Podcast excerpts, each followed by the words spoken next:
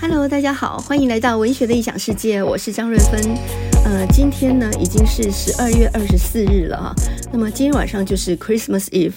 呃，听说这个周末天气会很冷啊。那在台湾的话呢，十几度就算是很冷啊，十度已经算是寒流等级了。那今天的题目呢，叫做《玛丽的圣诞节》。在很久很久以前，哈，嗯，一般我们叫做 Merry Christmas，哈，我们就是说圣诞节快乐。但是今天我们的题目叫做 Mary's Christmas，哈，就是玛丽的圣诞节。那么，呃，我们来讲一个你从来没有听过的圣诞节的故事。那么，保证你听完之后呢，你这辈子再也不会想要过圣诞节了，哈。呃，应该这么说。你从此以后过耶诞节的心情就不一样了，所以呢，要逃走的赶快逃走啊！呃，不逃走的人呢，我们就留下来听这个故事哈。那么对很多人来说，耶诞节只是过个气氛而已，它不一定是一个宗教性的节日啊。那我们今天要讲的这个故事呢，是我在呃，也是一样在台南的金万字书店里面看到的，很久很久以前的读者文摘上面的一篇文章啊。这文章现在在哪里我也不知道了。有多少故事看过以后，其实你只在心里面留下印象，呃，根本要想要去找原来的文章再去 copy 一份都没有了。一篇文章能够记个几十年，那也够厉害的了哈。好，那我们现在就来讲这个玛丽的圣诞节的故事哈。那么这个故事呢，发生在三零年代的纽约。那么 Mary 呢，是一个非常漂亮的女孩子，十八九岁，有着一头金色的头发，呃，灿烂的笑容啊。他的工作呢，就是百货公司的店员哈。那么美国的纽约有一家非常有名的百货公司，叫做梅西百货。呃，位在一个非常热闹的一个大马路上面，那是全城的市中心哈。那 Mary 呢，就在一楼的礼品部担任售货员，我们现在来说就叫做柜姐哈。Mary 呢，笑容灿烂，然后对人非常的好心哈，所以呢，整个公司的人呃对她的评价都非常好，呃都很喜欢她。那么每一年呢，到了从感恩节到耶诞节是礼品部门最忙的时候，因为呢大家都在准备礼物啊。那他们已经忙了好几个礼拜了啊，这个业绩呢，嗯、非常非常的火红。可是今年的圣诞节对 Mary 来说呢，又是意义特别不一样的。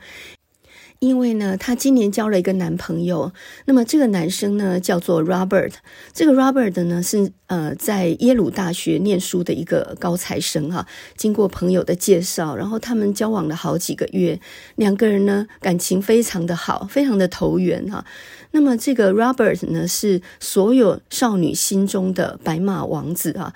他不但高大英俊，呃，又非常的有学问，然后家世又非常好，家里有钱，呃，现在来说就叫做高富帅啊，富二代。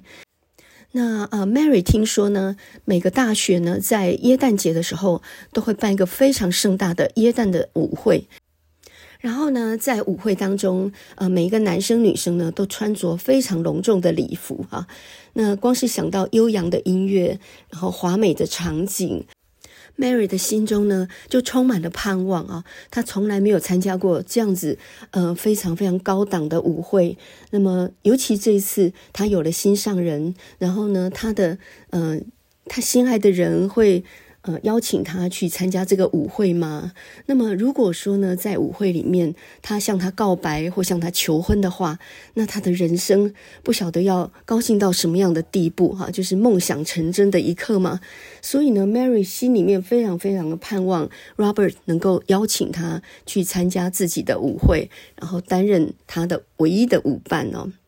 所以呢，在圣诞节前的几个礼拜，Mary 每天晚上都守在电话旁边，希望电话能够响起来，希望 Robert 能够邀请他参加呃耶鲁大学举办的盛大的耶诞舞会哈。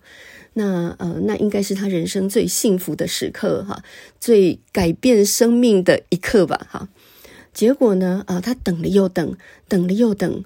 那个电话就好像坏掉了一样，他心里面一直盼望着，一直狂喊着：“你赶快响啊，你赶快响吧！”哈，结果终于有一天呢，皇天不负苦心人，电话响起来了。电话那一头果然是 Robert 打来的。那 Robert 就跟他说呢：“Mary，呃，我想要请你参加我的耶诞舞会。嗯，不晓得有没有人已经约你了呢？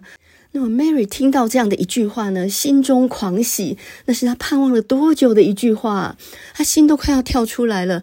但是她还是故作镇定的，呃，跟他说，呃，当然可以啊，我很高兴能够去。但是我们那一天呢，公司还要营业，所以我要到五点半才能够下班，五点半才是打烊的时候哈。平常的营业时间是到晚上的九点，但是因为是耶诞夜的关系，所以呢，提前五点半打烊，我五点。半才能够下班呢。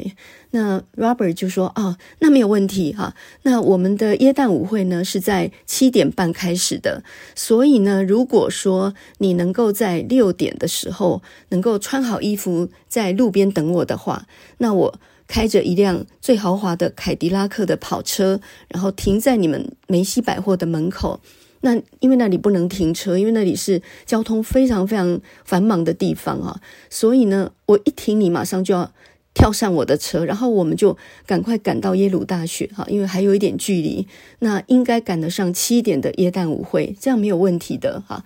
所以你是不是可以六点准时在那个呃路边等我，就在你们百货公司门口等我，然后看到我的车马上就跳上来哈。那 Mary 就说：“没有问题，没有问题，我六点一定可以穿好、打扮好，然后在路边等。那一看到你的车过来，我马上就跳上来。那么挂上电话之后呢，这个 Mary 兴奋的发抖。她没有想到呢，幸运之神也眷顾到她自己身上了哈。那么 Robert 对她这么认真，我相信呢，在那个舞会那么呃美好的气氛底下，说不定他会向自己求婚呢。”所以呢，这就是他命运改变的一刻哈。那放下电话呢，他就开始盘算，呃，他就用了好几个月的薪水，然后呢，到他们服装部门呢去买了一套红色的礼服。这个礼服的下摆呢，有波浪一般的花朵的一个一个裙摆，非常非常的漂亮。她又配了一双红色的高跟鞋哈。然后呢，第二天她又到珠宝部门呢去借了呃跟这个礼服搭配的项链啊、耳环啊、Tiffany 手链呐啊。然后呢，还借了一个小小的皇冠的头饰哈。那么这个头饰呢，又简约又高贵又典雅啊！这整身呢穿穿戴打扮起来呢，非常非常的漂亮啊！那么保证可以成为舞会皇后，可以艳冠群芳。然后呢，她呃打点好一身的行头之后呢，每天晚上就在穿衣镜前面练习着装，怎么样能够衣服搭配鞋子，很快就能够打扮完完毕啊！呃，要半个小时内，头发、衣服还有鞋子全部都打点整齐，并不是很容易的事情哈。然后呢，他就呃顺便训练自己穿高跟鞋走路的姿态，一定要非常的优美，然后让人羡慕这样哈。那尤其呢，五点半打烊，六点就要站在门口，也就是要着装完毕。他心里面想。那个时候呢，应该所有的同事都刚下班，然后站在路边等公车要回家，所以呢，他们就会在路边站成一排，然后在他们呃艳羡的眼光当中呢，他就呃非常步履轻盈的搭上一辆漂亮的凯迪拉克跑车，然后呢对他们挥手而去哈，哇，光想到那个场景，他就兴奋到要发抖，这也太理想了，人生也太美好了哈，什么时候灰姑娘？呃，变成他来当了呢，哈。期盼了很久的耶诞夜那一天终于到来了。然后在呃 Christmas Eve 这一天的白天呢、啊，买礼物的人还是川流不息的。他从早上忙到傍晚啊，呃，但是他一点都不觉得累。他站了一整天，但是呢，因为晚上有个盼望，所有的疲累好像都不存在一样。他就等着五点半要准时打烊，他半个小时就可以打扮完毕，然后呢就可以美美的站在路边啊，然后呢就实现他的梦想。所以呢，到那一天呢，到了五点半左右的时候，看到。呃，旁边的柜位呢，就是这一些呃部门也纷纷的开始收拾东西打烊的时候，Mary 想一想，五点半了，这时候买礼物的人也开始变少了，很多人就要赶快下班回家去准备夜蛋晚餐了嘛。那到最后一天傍晚还在买礼物的人很少了啊，所以我他看到五点多，哎，已经没什么人了，他就开始收拾他的那个柜台上的东西。这时候应该不会有人上门了吧？千万不要有人上门啊！就在快要五点半的时候，诶，这个这个命运好像专门跟人作对一样的哈！快要五点半的时候，叮咚一声，那个门就开了，然后呢，进来了一个老太婆。这个老太婆呢，穿的衣衫褴褛哈，破破烂烂的，鞋子还开了口。然后呢，他哪个柜位不去啊？他就直接到了礼品部门，就是 Mary 这个柜台来。然后呢，呃，就看着那个橱窗里面漂漂亮亮的各种各样的礼物啊。那 Mary 心里一直打鼓：天哪，你要买什么？赶快买啊！虽然她表面上笑容满面说：“啊，我可以为你服务吗？”可是老太婆呢，看了很久，一样样的看了很久之后。仿佛下不定决心要买什么一样，他就一直很迟疑哈。那 Mary 其实心里有点着急了，你再不赶快买呀，我快要来不及了呀哈，我们都快要打烊了。但是这个话只能在心里面说，他表面上还是跟老太婆说，呃，请问你要买什么吗？我可以为你服务吗？那这个老太婆呢，她很迟疑的跟 Mary 说，嗯、我我不知道怎么办才好，因为。呃，我刚刚才拿到我的工资，我是打零工的，刚刚才发了一点工资。那呃，你们这里我很想买一点礼物送给家里面的孙子啊，因为他们没有了父母，是我养他们几个长大的。那这个夜里面，他们都很盼望能够有一些耶诞节的礼物，可是我手上只有这么一点点钱。他就把他袋子掏出来，手掌上就只有一些钱而已，不多哈。他说，这老太婆就说，我看来看去。我没有一样买得起的，可是这附近所有的商店也都关门了哈。我我现在也不知道能买什么才好。那这个 Mary 看看她那个样子呢，就想起她家里也是很穷的哈。Mary 的父母很早就去世了，呃，家里面几个兄弟姐妹都是呃她的祖母很辛苦的打工，然后去把他们养活长大的。Mary 这时候呢，就跟这个老太婆说：“哦，那没有关系，呃。”那我帮你想想办法好了，嗯，这样子好了，这边有一些比较便宜的小袜子，呃，那我帮你包得漂漂亮亮，这样就是一个很好的礼物了。我再帮你挑一张最有气氛的圣诞音乐，哈，这个唱片也不很贵，我再帮你包得漂漂亮亮。哦，还有柜台上有很多糖果，这些糖果是招待给顾客吃的。那我把它用个漂亮的盒子装起来，打上美丽的缎带，这个小孩子一定会喜欢的。那他还问了老太婆说：“那你的孙子有几个呢？”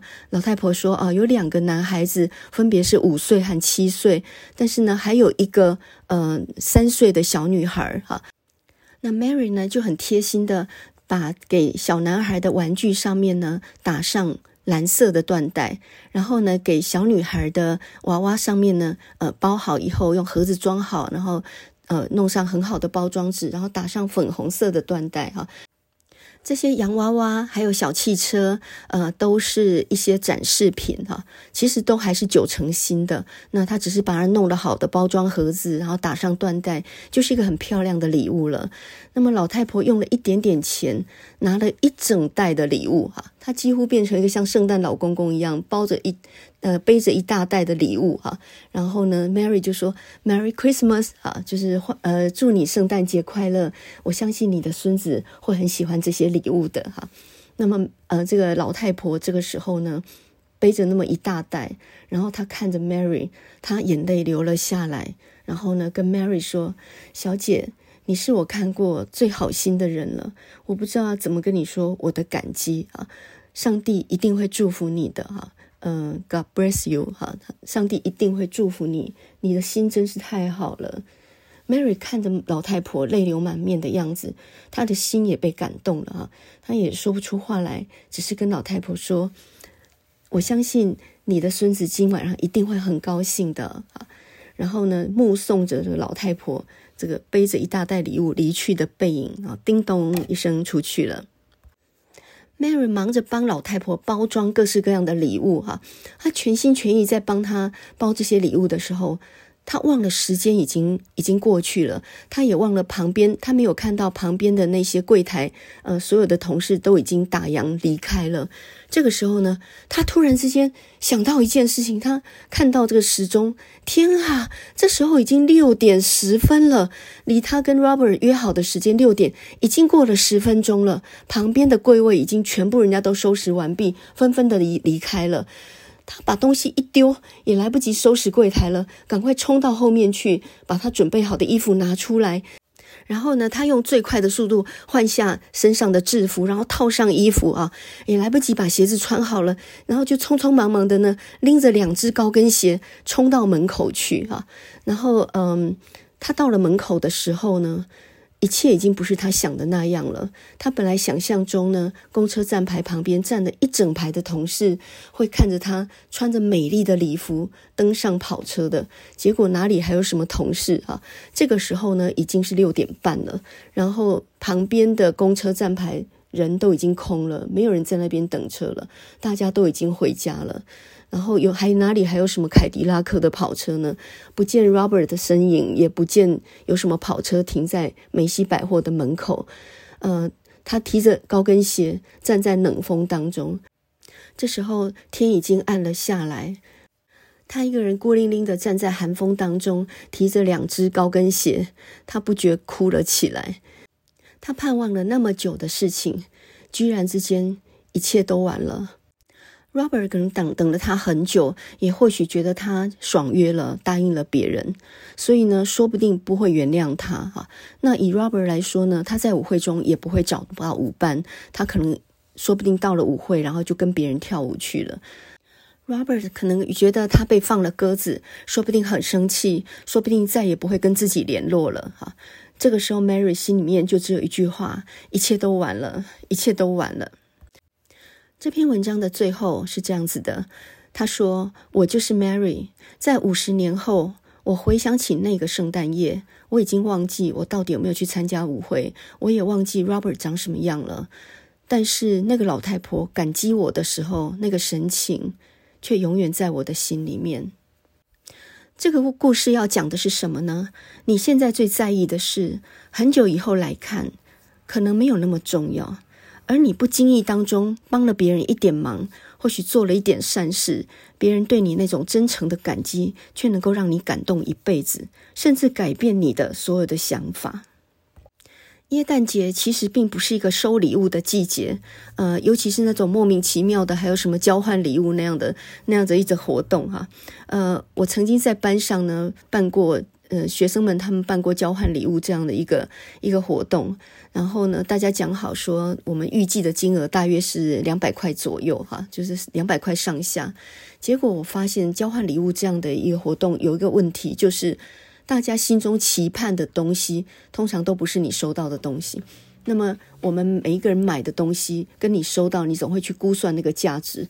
诶，我买了一个好好的礼物，结果收到一个烂礼物，哈，所以会很失望。大部分都是失望作终。那甚至有的人就送那种恶魔礼物，故意恶搞的那样的礼物，他已经完全破坏了那种呃礼物那样的的一种真实的意义哈。耶诞节其实不是呃穿漂亮衣服去参加狂欢的派对，然后去吃大餐的时候。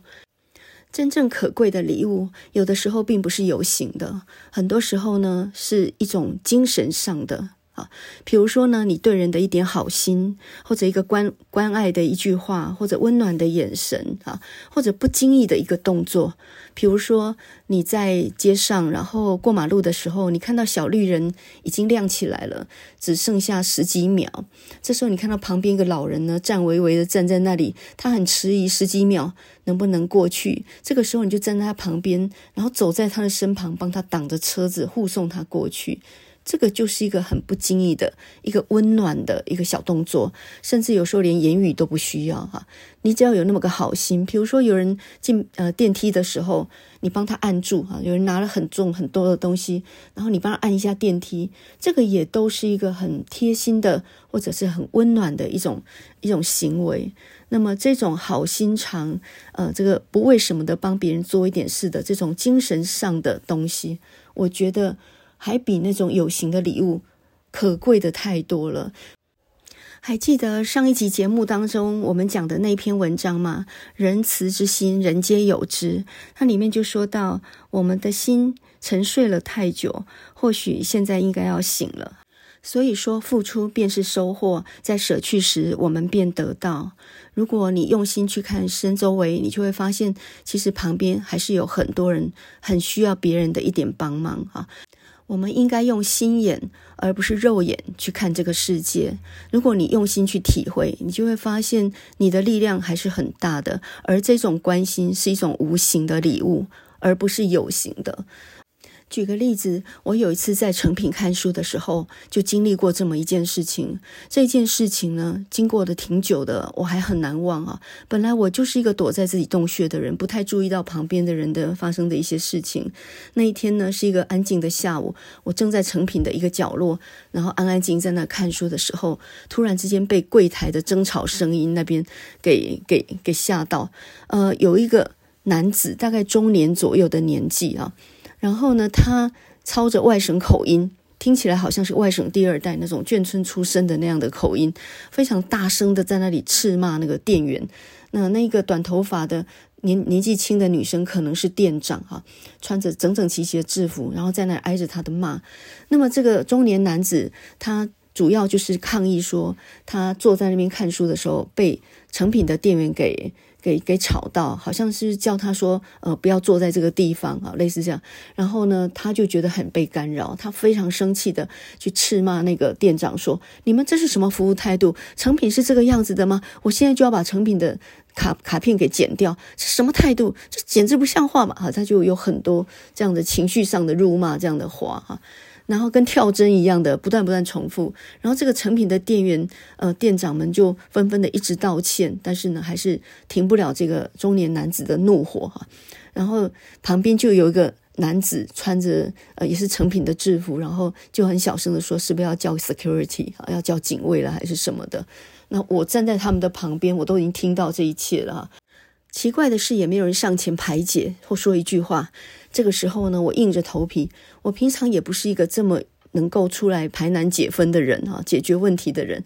这个时候不知道哪来的勇气，我就到到前面去，然后站在他们中间，我就说：好好好，你不要生气啊，生气呢伤了身子，划不来哈。那你也不要再骂他了，他已经被你骂那么久了呀，我都已经听到好久了哈。好了好了，不要生气了哈，息怒息怒哈。然后呢，一边安抚那个男子，然后呢，一边跟他说道理。我就跟他说，我也是一个顾客啊，那站在顾客的立场，呃，看书的时候被打扰，当然是很生气的哈。你的心情我可以理解了哈，那你不要。生气哈，呃，成品的店员的素质已经是最好的了哈。这个你讲说成品的态度太差，这个不太可能了哈。那你就不要生气了，好了好了，没事没事没事哈。然后就把他给慢慢的给他哄走哈。那这个男的呢，呃，他那种暴怒呢，惊动了整家店，所以他自己也大概要找一个台阶下嘛。那有一个人出来打这个圆场的话，他就愤恨不休的说：好好好，我下次再也不然，我下次再也不然，然后就。就就就离开了，这样哈。然后我转头就去安慰那个成品的店长，他已经都快要哭出来了。然后我就跟那个年轻的女生说：“好了，不要再计较了。人生有的时候是比修养的，不是比是非的。什么样的顾客都有嘛，哈。那就就我们修养比较好嘛，这样。我就这样安抚他哈。然后呢，我回到自己的位置，继续看我的书。我我很久以后再回想这一段，这不是排练过的。”这也不是我能够预想的。我那时候为什么会有那个勇气站上前去，去主张这个公道，去呃平息了这场纠纷，也没有惊动警卫，一下就没事了哈。我我不知道我哪来的这种能力，这可能就是同理心吧，因为我可以感觉到那个中年男子的愤怒，那我同时也可以感觉到那个店员的委屈。我在成品啊，不但哄过老的，我还哄过小的呢。有一次呢，一样，我坐在那安安静在看一本书的时候，突然被一阵小孩子的吵闹声给惊惊动到哈。那个小孩子呢，大概差不多两三岁吧。然后剪着短头发，我看不出他是男孩还是女孩哈。然后呃，这个他的妈妈就在旁边，身上还背着一个婴儿哈。这个小孩哇哇大哭，脸都涨红了，不晓得为了什么，然后哭得很厉害。这个妈妈拽着他，然后一直就往那个电梯门口那边走哈。然后他妈妈还一直说：“你再闹，你再闹，我们就回家，我们就回家，你不要再闹了啊。”然后这个孩子越哭越大声了。我这个时候我没有出马不行了，我这时候赶快拿起我袋子里面的一片饼干，然后过去哈，我就跟那个小，我就蹲下来跟那个小孩子说哈，我真的从来没有做过这件事情哈，诶，不晓得哪来的力量，我就我就跑过去跟那个小孩子说，小朋友你不要哭哦，哈，你哭了就不漂亮了，我就把那个饼干拿给他。然后呢，小孩子有一点愣住，他就稍微止住了哭声啊。然后我就跟他说：“你看怎么办？妈妈生气了哦。”我我我讲这话的时候是看着他的眼睛，然后呢，真诚地对他说，我心里都觉得有点好笑。我什么时候变成幼稚园老师了？这样，呃，我一辈子也不会哄孩子啊。那为什么在那个时刻，我看到那个哭声惊动了整家店，然后那个妈妈又气又累，她简直已经快要爆炸了的那个样子啊！呃，我突然想到我自己年轻的时候，我也带两个孩子，一样那么小，然后呢，也是常常被他们的哭声吵到心烦意乱啊。我很清楚那个感受。然后，呃，我我跟那个小孩子说：“妈妈生气了，怎么办？”啊，这个时候呢，我看他妈妈也愣住了，站在旁边也愣住了。然后，呃，那个妈妈就跟我说：“不能这样惯坏他，绝对不可以由着他来，不可以这样，犯了错就是马上回家。”我很小声的跟他妈妈说呢，现在还太小，不是讲道理的时候，转移他的注意力就可以了。我不但哄哄小孩，我还我还得哄家长嘞。哈，哎，我就慢慢发现，其实每一个人都是有作用的呢。也就是你在你的心里面，一定有一种力量是可以帮助别人的。重点是你要体会到别人有这个需求，这个时候你就会知道要怎么做。哈，呃，我也看过一篇文章是这样写的。我觉得所有被小孩吵得心烦意乱的妈妈都应该要看一下这篇文章。他说，在一个马路上面呢，有个年轻的妈妈带着两个很小的孩子经过一个玩具店的时候，小孩子吵闹着要买玩具，躺在地上耍赖啊、打滚啊。这年轻的妈妈呢，显然也已经抓狂了哈，然后呢，就开始要去动手去修理这两个孩子，这样哈。呃，这时候有个老太婆。就安安静静走过他母亲的身边，然后就跟他讲了一句话，就这么一句话而已，就让这个母亲安静下来了。他说：“你以为这两个小孩子永远都会待在你的身边吗？”这句话真的是一语惊醒梦中人啊！再难带的孩子，呃，再吵闹的孩子，再不讲理的孩子，他也不会永远待在你的身边。有一天他会离开你。就好像这个老太婆的处境一样，而她远走高飞离开你的时候，你只剩下能够想念她而已。时间过得太快了，我们年轻的时候，呃，为了家事繁忙，为了赚钱奔忙，我们很少顾虑到小孩子的需求。通常我们年轻的时候，经济情况都不会太好，孩子很小又不讲理，所有的事情都是都是一起爆发的。可是有一天，那个情境会过去。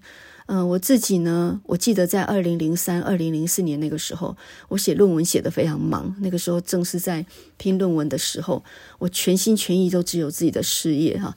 那个时候呢，小孩大概是差不多八九岁左右吧，大约就这个年纪。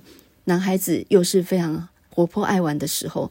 那个时候每逢暑假，就是我最最伤脑筋的时候，因为那么长的暑假，小孩待在家里面，我怎么样做我自己的事情呢？所以呢，我暑假一开始，我就到救国团去拿了报名表，把他们安排了大概六七个暑期各式各样的营队。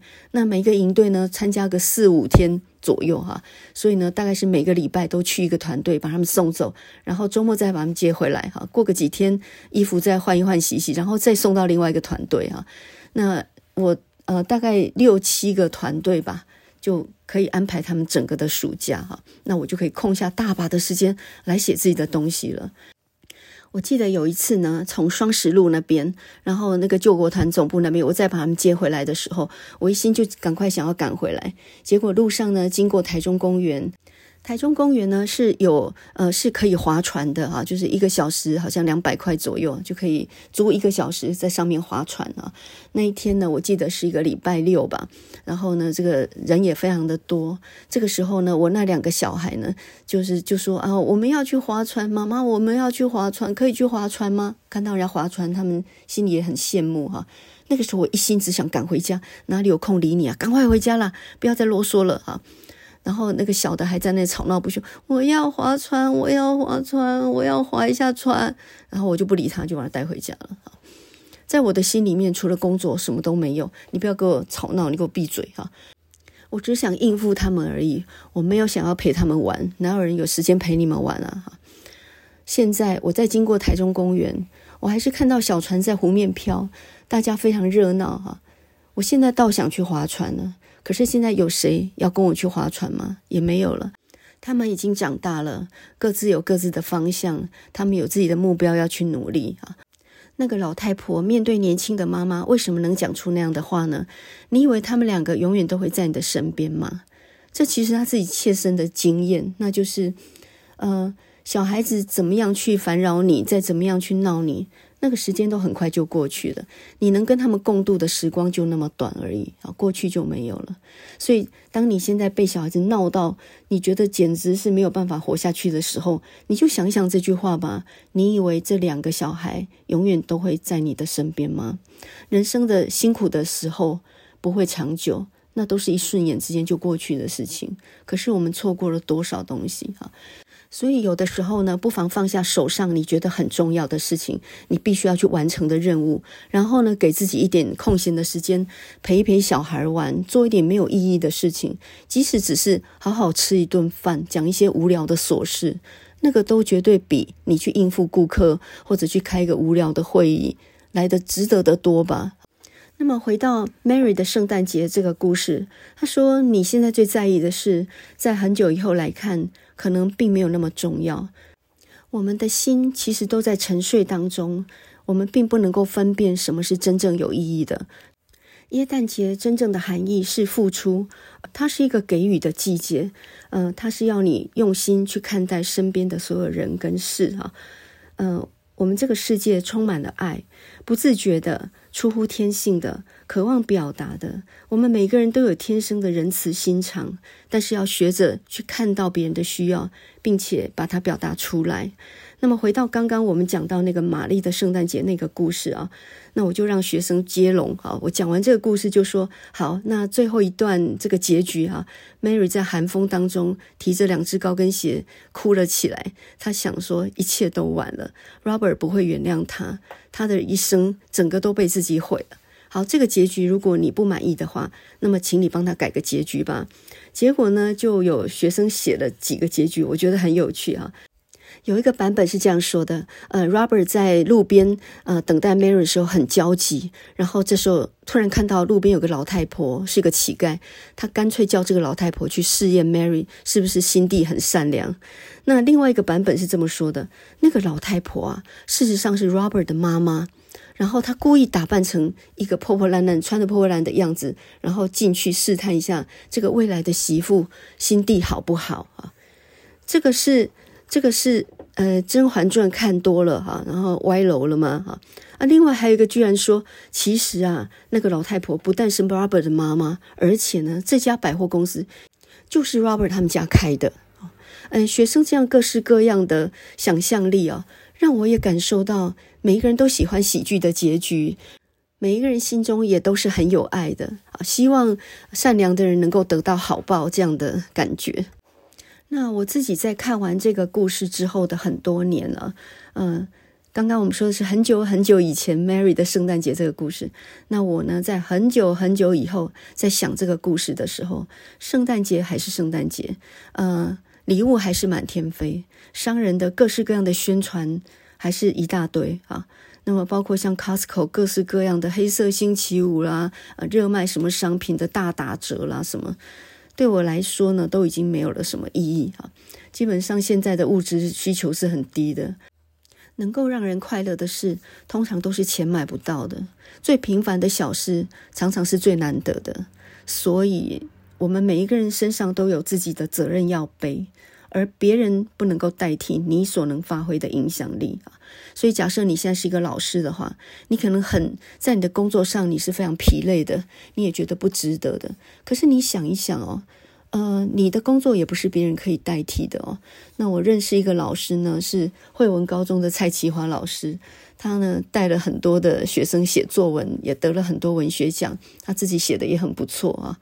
我有时候想一想，高中老师这个角色，其实呃，很多人觉得，哎，早点退休好了，越来越难干了啊。但我还很羡慕这个工作，有两点。第一个，因为中学生毕竟还比较单纯一点，比较可影响一点，所以你讲的什么话，呃，你影响他的东西，绝对比在大学里面的老师还要有力量的多。那第二个就是。我如果要去中学教书的话，恐怕还没有资格，因为我连教师，呃，中学教师的资格应该都没有吧？我没有修过教育学分呐。你现在自己手上的工作，或许你实在觉得食之无味，弃之可惜。又比如说，你是一个很辛苦带几个孩子的年轻的妈妈，那个这个日子也真的是很难挨。也或者你正在照顾老人啊，老人卧病在床，然后给你很多气受。或者你家里有考生，现在正是生死交关，然后你也是受累不少等等啊。但你要想一想，这个工作没有你，也真的没有人可以取代。我们每一个人的位置，还有我们所能发挥的力量，别人都不能取代。每一个人都有自己的责任要扛，或者我们这样说吧，每一个人都有自己的十字架要背啊。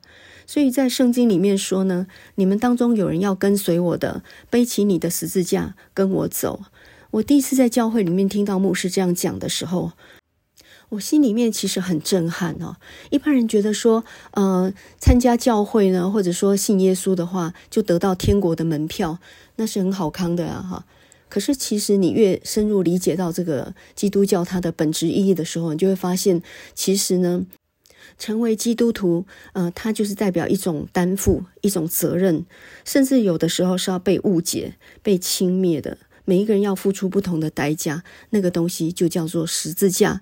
所以你不能帮耶稣背他的十字架，因为他有他的任务，而你有你的。